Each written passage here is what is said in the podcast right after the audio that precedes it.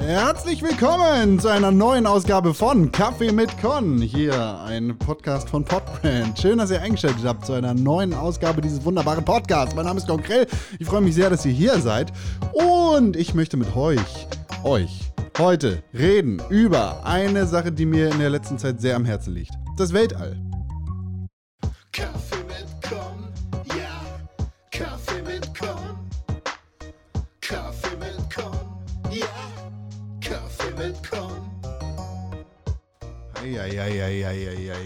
Muss ich euch ja sagen, da bin ich gerade sehr überrascht worden von mir selber. Mir ist nämlich mein Mikrofonarm entgegengesprungen und ich nehme das Intro immer jedes Mal fleißig live auf. Ich gieße mir jedes Mal eine neue Tasse Kaffee ein. Wenn ihr fleißige Zuhörer dieses Podcasts seid, dann hört ihr vielleicht auch, dass es jedes Mal ein kleines bisschen anders klingt, wenn der Kaffee sich in die Tasse hinein neigt. So, jetzt bin ich aber hier und bevor wir anfangen, über das Weltall zu reden, möchte ich wie jede Woche euch ans Herz legen, diesen Podcast zu unterstützen. Die allerbeste Möglichkeit, wie ihr das tun könnt, sind fünf Sterne bei Apple Podcast und eine positive Rezension. Ich würde mich sehr freuen, wenn ihr das tun würdet. Ihr könnt mich finden auf Instagram und auf Twitter unter @konkrell. Ihr könnt diesen Podcast außerdem per E-Mail erreichen an pod, äh, nee, Quatsch, podcast at pixelbook.tv und dann kommt hier alles an. Das ist richtig toll. Weil wir unter anderem das Weltall haben und da super viele coole Satelliten drin haben, die uns dabei helfen, miteinander zu kommunizieren. Fleißige Zuhörer des täglichen Distance Socializing Corona-Quarantäne-Podcast von Podbrand und des wunderbaren wöchentlichen Podcast Pixelbook Podcast werden es vielleicht in den letzten Tagen und Wochen mitbekommen haben.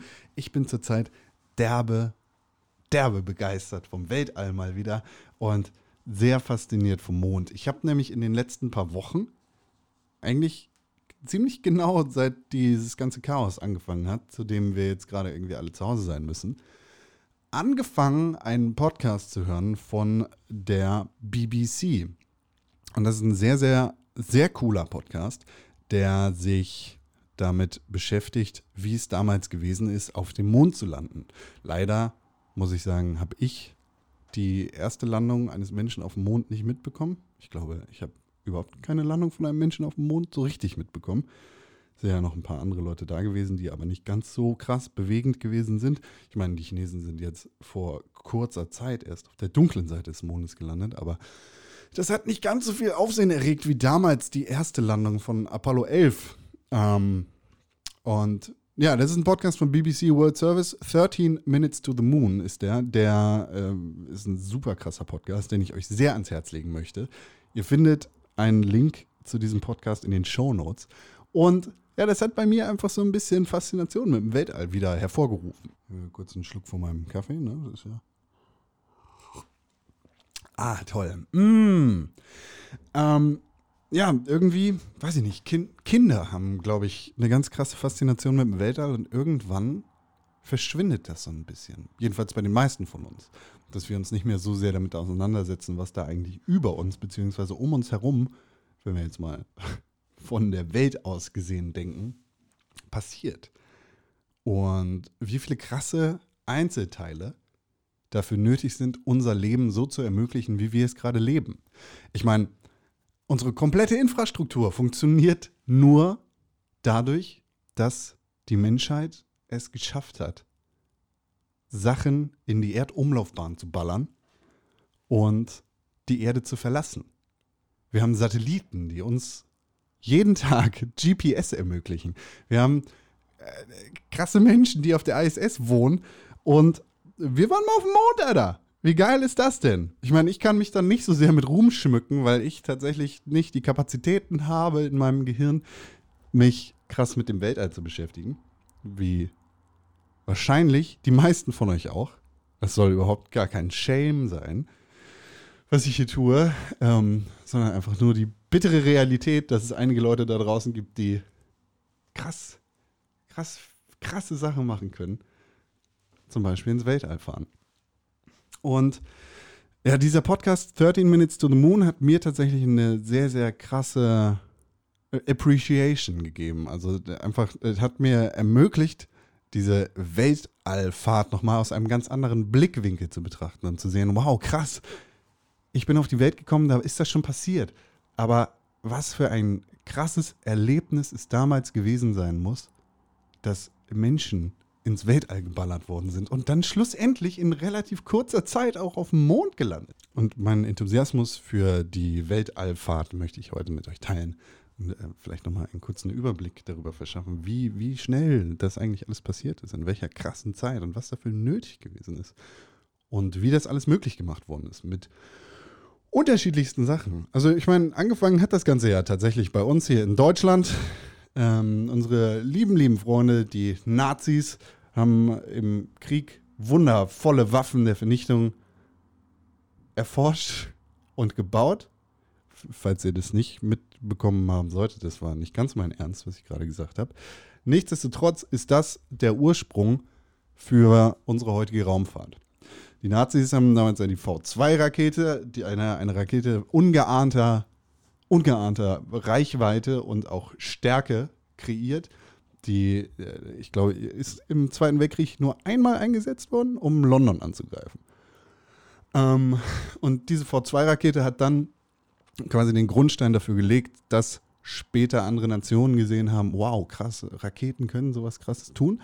Wir cashen uns mal einfach die die, die, die krassen Nazi-Wissenschaftler und lassen die mal ihre V2-Raketen bei uns bauen aber, äh, und versuchen damit vielleicht nicht den Dritten Weltkrieg anzuzünden, sondern versuchen damit ins Weltall zu kommen.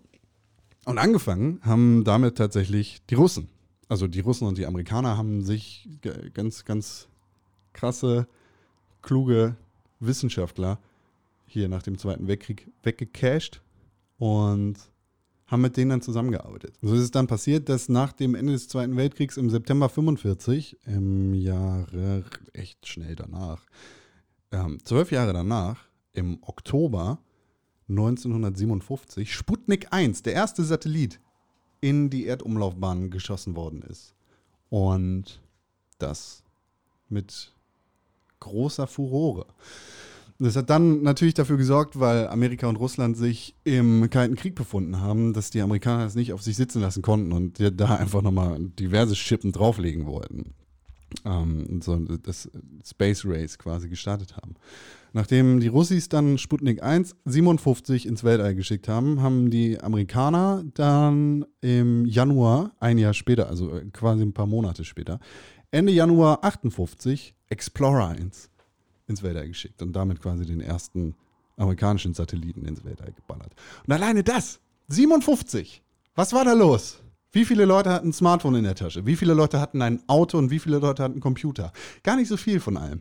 Das waren andere Zeiten als heute. Und da ist äh, schwarz-weiß Fernsehtechnologie noch am Start gewesen. Also, und, und da haben es Menschen schon geschafft, Satelliten ins Weltall zu ballern.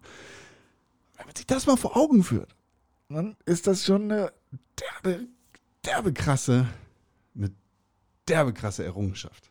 Und danach ging es halt so richtig ab.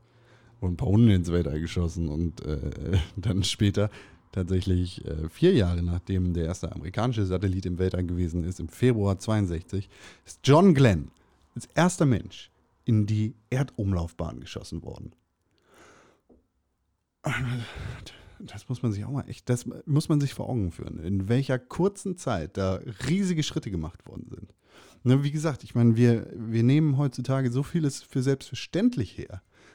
Wir haben alle ein iPhone in der Tasche oder, oder sonst irgendwie ein Gerät, das mit dem Internet verbunden ist. Das darauf basiert, dass irgendwelche Satelliten GPS-Daten runterschicken und dass das alles miteinander sprechen kann. Wir äh, wir haben die, wir haben krassere Technologie in der Tasche als die Leute damals hatten, um ins Weltall zu fahren. Das nicht heißt, dass wir jetzt irgendwie alle mit unseren iPhones ins Weltall fliegen können. Ne? Leider nicht. Aber äh, mit welchen beschränkten Möglichkeiten, Rechen, Rechenmöglichkeiten und mit, mit, was für Prozessoren da gearbeitet worden ist, ist schon derbe krass. Mir war tatsächlich nicht bekannt, und das habe ich auch von diesem BBC-Podcast gelernt, 13 Minutes to the Moon, dass die ersten Computer, die damals bei der Apollo 11 Mission genutzt worden sind und natürlich auch bei den Missionen davor. Also Apollo 11, die Mission, die dann später ähm, 69, im Juli 69, Neil Armstrong auf den Mond geschickt hat, dass dieser Computer mit Lochkarten programmiert war. Mit Lochkarten. Alter. Das ist. Wow, wow, wow. Dass da händisch quasi Code eingelocht worden ist in irgendwelche Karten, die dann gelesen und digitalisiert worden sind.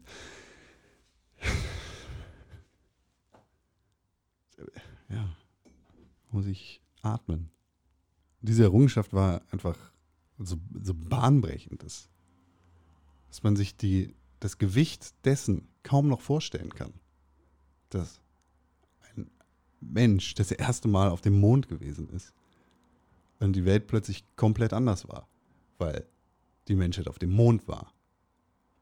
Ich, ich will das gar nicht dramatisieren, ich will das gar nicht, ich will dem gar nicht mehr Gewicht geben, als es hat, aber es ist so krass, dass ein Mensch auf dem Mond gewesen ist, auf einem anderen äh, Planet ist es jetzt zwar nicht, aber auf einem anderen Körper im Weltall.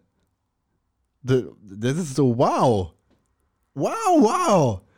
Und ich glaube, das muss man sich einfach öfter mal vor Augen führen, dass da einfach ein Mensch die Erde verlassen hat. Das, was noch niemals jemand anders von uns gemacht hat. Sei denn, jetzt hören irgendwelche Astronauten zu. Shoutout an euch. Ihr seid derbe krass. Schreibt mir bitte eine Mail. Will mich unbedingt mit euch unterhalten. Ähm, aber was, was von, von uns kleinen Menschen, die alle super coole Sachen machen, aber eben nur auf der Erde, was noch niemals jemand gemacht hat. Da ist jemand ins Weltall geflogen.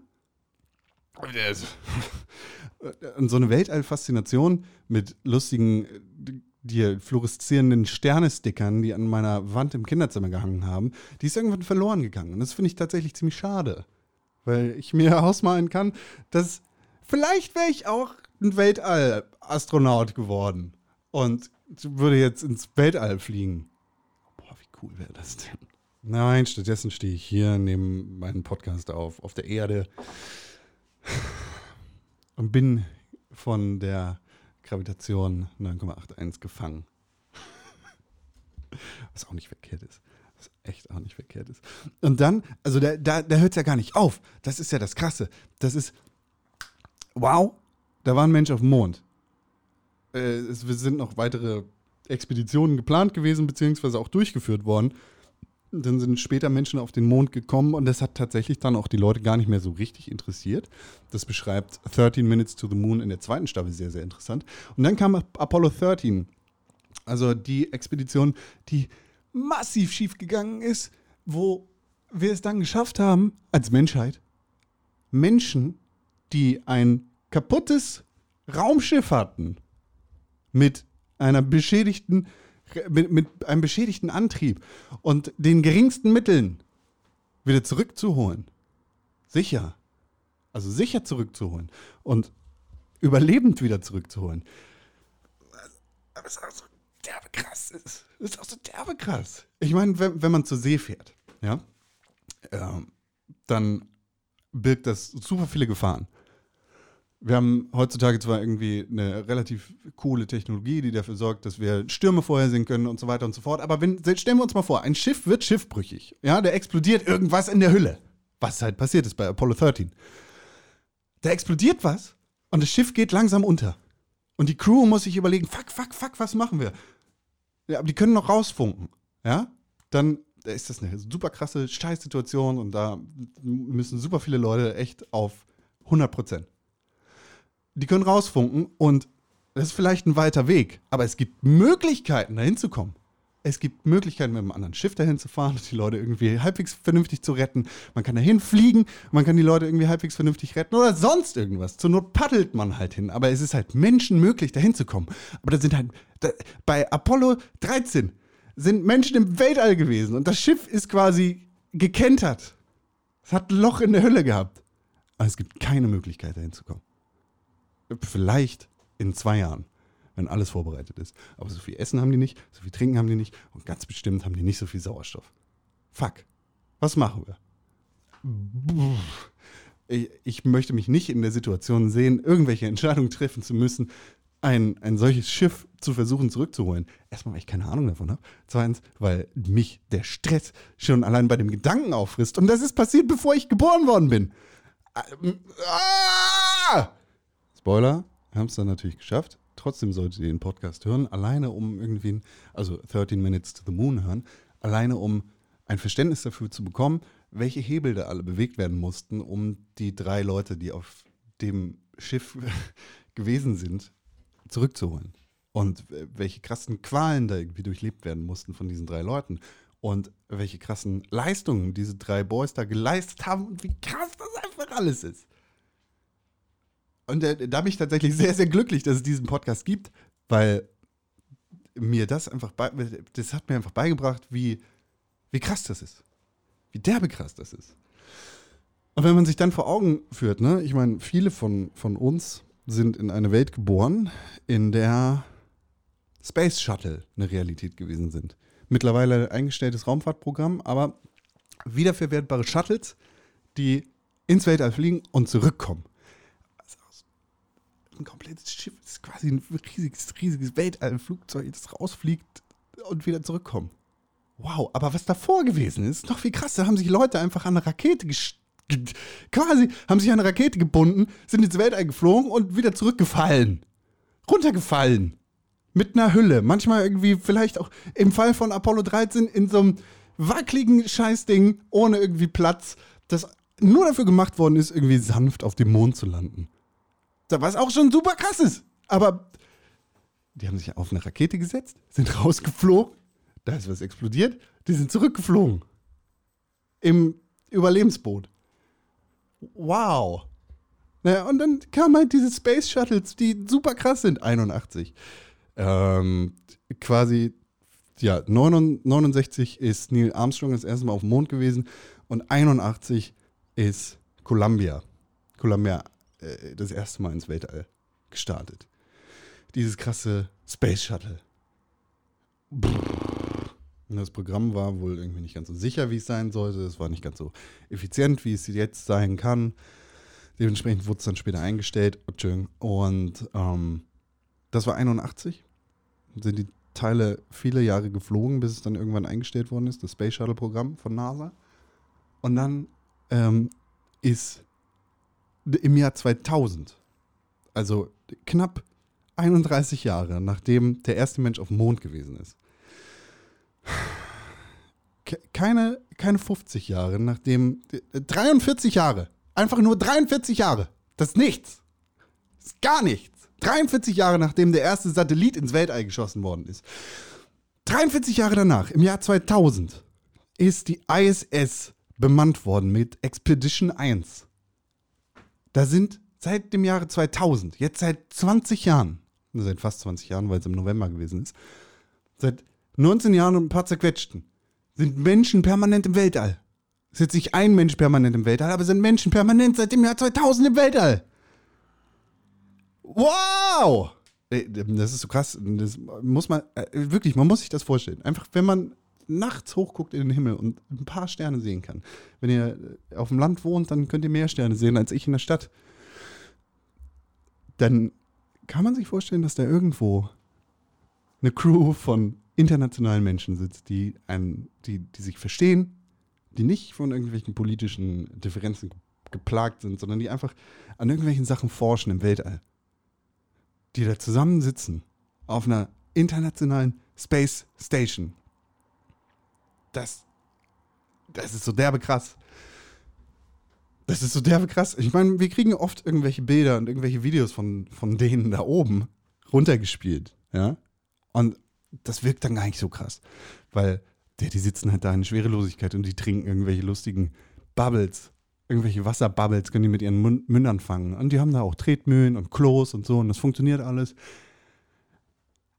Aber da sind Menschen im Weltall. Einfach, die in der Erdumlaufbahn rumfliegen. Die ganze Zeit. Und da oben arbeiten. Das. Wow. Ich, ich kann da gar nicht richtig viel bei, zu beitragen, außer zu sagen, ich bin begeistert, ich bin fasziniert und ich bin derbe glücklich, dass ich diese Begeisterung wiedergefunden habe, dafür, dass Menschen im Weltall sind. Es sind Menschen im Weltall. Und dann geht's los. 2002 wurde SpaceX gegründet. Seit 2017, zwei, im März 2017, hat SpaceX, ein privates Unternehmen, ja, nach ah, 60 plus Jahre, nachdem irgendwelche Nazis krasse Marschflugkörper entwickelt haben, um Menschenleben auszulöschen, die dafür gedacht worden sind, irgendwo einzuschlagen und zu explodieren. Raketen entwickelt, die ins Weltall fliegen und zurückkommen und heil sind dabei. Und zwar komplett. Wow. Wow. Wow. Und diese Woche hat NASA angekündigt, dass ähm, SpaceX, Dianetics und Blue Origin, drei private Unternehmen, äh, Verträge von der NASA bekommen haben, um menschliche ähm, Überlebensmechanismen und Landemechanismen für den Mond zu entwickeln. Für die Artemis, Artemis-Mission. Die die NASA bis 2024 zum Mond bringen will. Also 2024 sollen wieder Menschen auf dem Mond landen, mit Raketen, die dann wieder zurückkommen und wieder auf der Erde landen. Derbe krass. Und diese, diese Artemis-Mission, die wieder Menschen auf den Mond bringen soll, ist auch dafür gedacht, dass wir den Mond irgendwie umformen und da eine permanente Raumstation quasi erbauen, die uns dabei hilft, vom Mond zum Mars weiterzukommen. Um da Ressourcen zu lagern, um von dort aus quasi einen Zwischenflughafen zu haben. Das ist der kleine Zwischenstopp auf dem langen, langen Weg zum Mars. Wie wenn ihr von Hamburg aus nach, nach Sydney fliegt und einen kleinen Zwischenstopp in Mallorca machen müsst. So ungefähr. Nur in ganz, ganz krass anderer Dimension. Ich bin sehr gespannt, was da passieren soll. Und ähm, am 27. Mai, was diesen Monat ist, ähm, ist es gerade geplant. Ich meine, es gibt gerade einige Dinge, die dem vielleicht dazwischen kommen könnten, aber für den 27. Mai ist die erste gemeinsame Mission, bemannte gemeinsame Mission von NASA und SpaceX geplant, wo das erste Mal Menschen mit Crew Dragon zur ISS geschickt werden soll. Das heißt, das erste Mal sitzen Menschen auf einer Rakete, die danach wieder zurück auf die Erde kommen soll. Derbe krass. Ich, ja.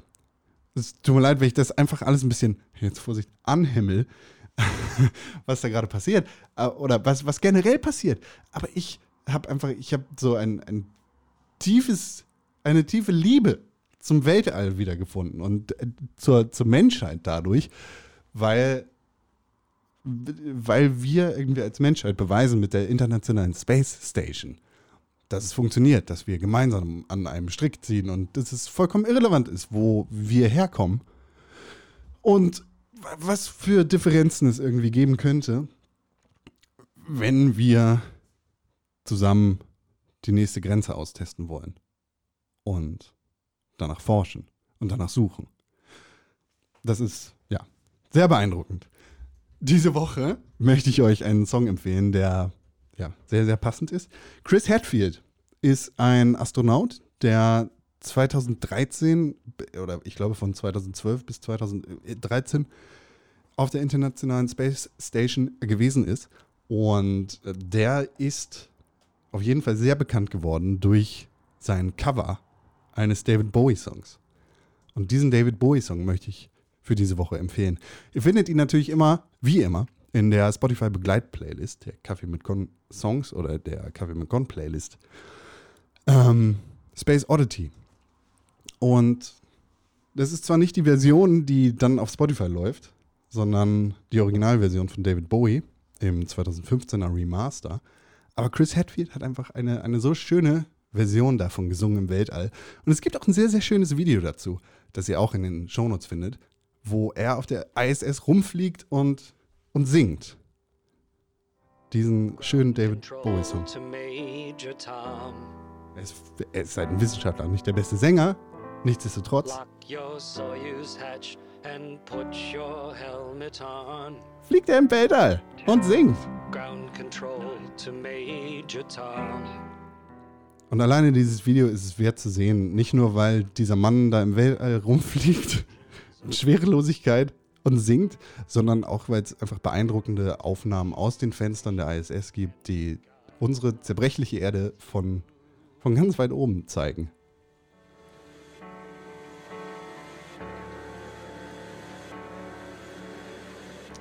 Und auch das ist, glaube ich, eine Sache, wenn wir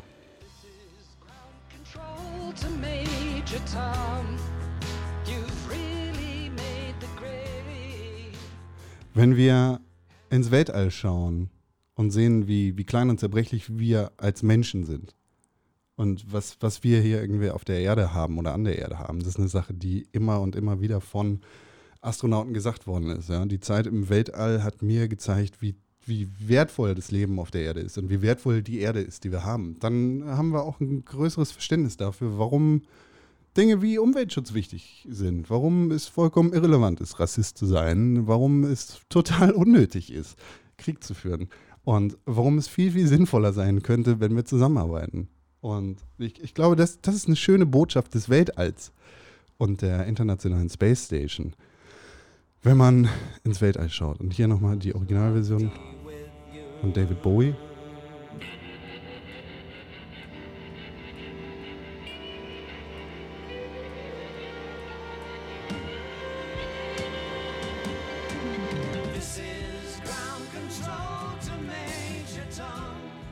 Ich hoffe, ihr habt jetzt alle einen Ohrwurm und eine tiefere Verwurzelung mit dem Weltall und freut euch darauf, dass wir vielleicht bald auf den Mond kommen. Und vielleicht noch in diesem Monat Menschen mit SpaceX, mit einer wiederverwertbaren Rakete zur Internationalen Space Station schicken. Derbe krass. Ihr findet einen Link zu dem BBC World Podcast 13 Minutes to the Moon in den Show Notes. Ihr findet das Video von Chris Hadfield in den Show Notes und natürlich findet ihr wie immer alle Links zu allen Spotify-Playlisten und so weiter in den Show Notes. Das war Kaffee mit Con für diese Woche. Vielen Dank, dass ihr eingeschaltet habt. Vielen Dank, dass ihr mich begleitet habt in meinem Lobeslied aufs Weltall, in meinem in meiner Appreciation für menschliche Raumfahrt. Und vielen Dank, ja, dass ihr cool seid. Das ist, glaube ich, eine Sache, die ich für diese Woche euch mitgeben möchte. Seid cool, bleibt cool, don't be a dick und schaut ins Weltall. Ihr findet mich auf Twitter, @konkrell, Instagram und Twitter, @konkrell. Ihr könnt mir E-Mail schreiben an podcast.pixelbook.tv. Wenn euch dieser Podcast nicht ausreicht, dann gibt es natürlich immer noch den wöchentlichen Pixelbook Podcast jeden Donnerstag auf Spotify und überall, wo es Podcasts gibt. Und zur Zeit der Quarantäne, zur Zeit der Isolation, Distant Socializing, den Corona-Quarantäne-Podcast mit mir, mit meinem lieben Freund René Deutschmann und meinem lieben Freund Tim Königke. Jeden Tag. Vielen Dank für die Aufmerksamkeit. Bis zur nächsten Woche.